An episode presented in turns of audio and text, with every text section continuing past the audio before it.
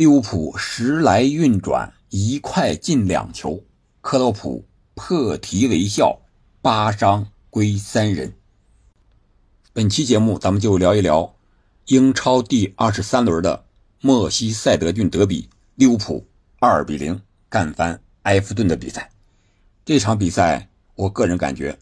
利物浦已经恢复了七八成的功力。本场比赛那就是一块。一块遮牌手，一块进两球。首先，这两个进球是快速反击的一个经典。第三十六分钟的时候，是埃弗顿角球进攻的机会，本来是，结果头球的时候啊，这个塔科夫斯基直接顶到立柱上了。然后，埃弗顿在组织二次进攻的时候，一不小心让利物浦打了反击，用了十五秒的时间从击中立柱。到进了埃弗顿的球门，十五秒的时间，啊，萨拉赫传给努涅斯，努涅斯在边路带球突破，然后中路的萨拉赫，还有这个加克波，啊，三个人一块，啊，一个箭头一样，一直向前冲，冲到对方禁区之内，然后萨拉赫接努涅斯的传球，右脚将球打入了空门，皮克福德这个时候已经。可以说失去了位置，他去封原点加克波那个点了。这一脚球呢，也是努涅斯本场比赛传的最好的一脚球。其他时候，他我感觉啊，跑的哎也很主动、很积极，拼抢很凶，呃，过人呢也很犀利啊，突破在边路也可以。就是传球和打门这一脚呀，太不是时候，不太合理。他很想证明自己，反而是适得其反，反倒是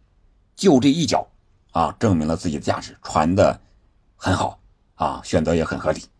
这样让利物浦取得了一比零的领先，同时他的运气也来了啊，这个球对手没进，而自己反击进了，可以说十五秒上演的是一个生死时速，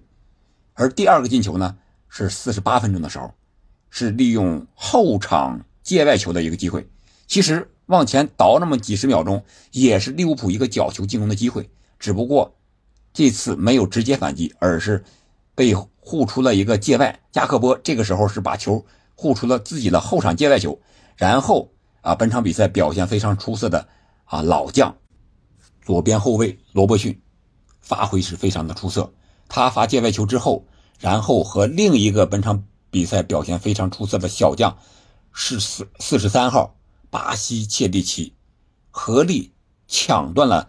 埃弗顿的一个进攻，然后他又带球突出来，然后分给了萨拉赫，萨拉赫又交给了套边的阿诺德，阿诺德是一个弧线传给了后点的加克波，加克波推射空门，这样的话，这个是利用了一个快速反击的机会。是十秒钟的时间，跑了大概有七八十米吧。它是一个之字形的折线，从左到右，再从右到左，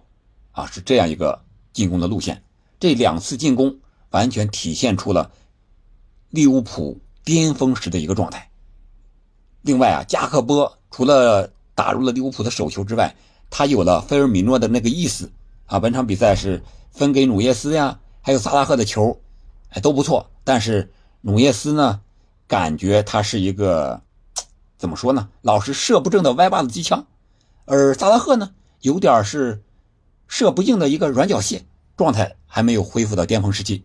他进那个球也是右脚不用发力的一个，算是巧射，而他左脚射门呢，大多数都是打的绵软无力。这个时候啊，我觉得利物浦还需要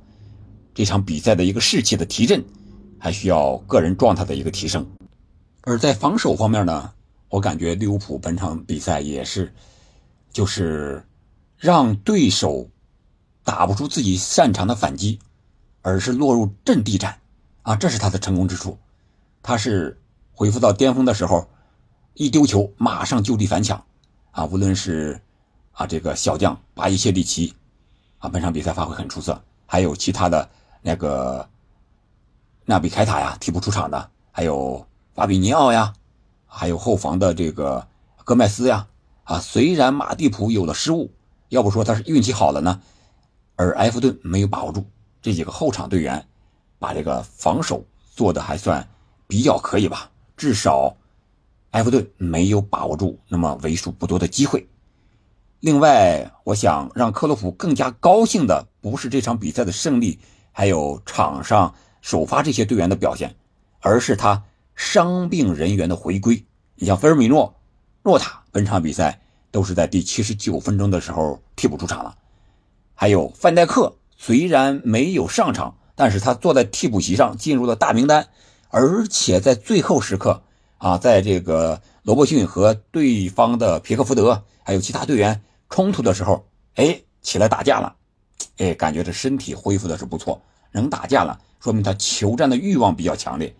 接下来面对纽卡和皇马联赛和欧冠的双线作战。我觉得这个是克洛普最想看到的，就是队员伤病的回归。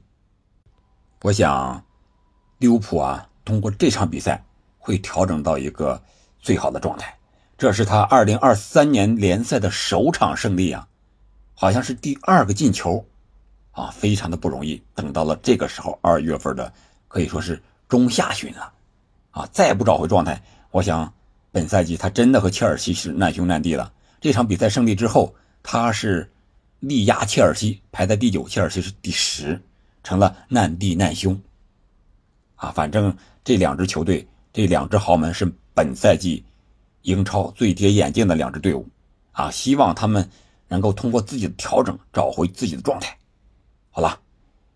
你关于利物浦本赛季的战绩有一个什么样的预期呢？欢迎在评论区留言，我们下期再见。感谢您的收听。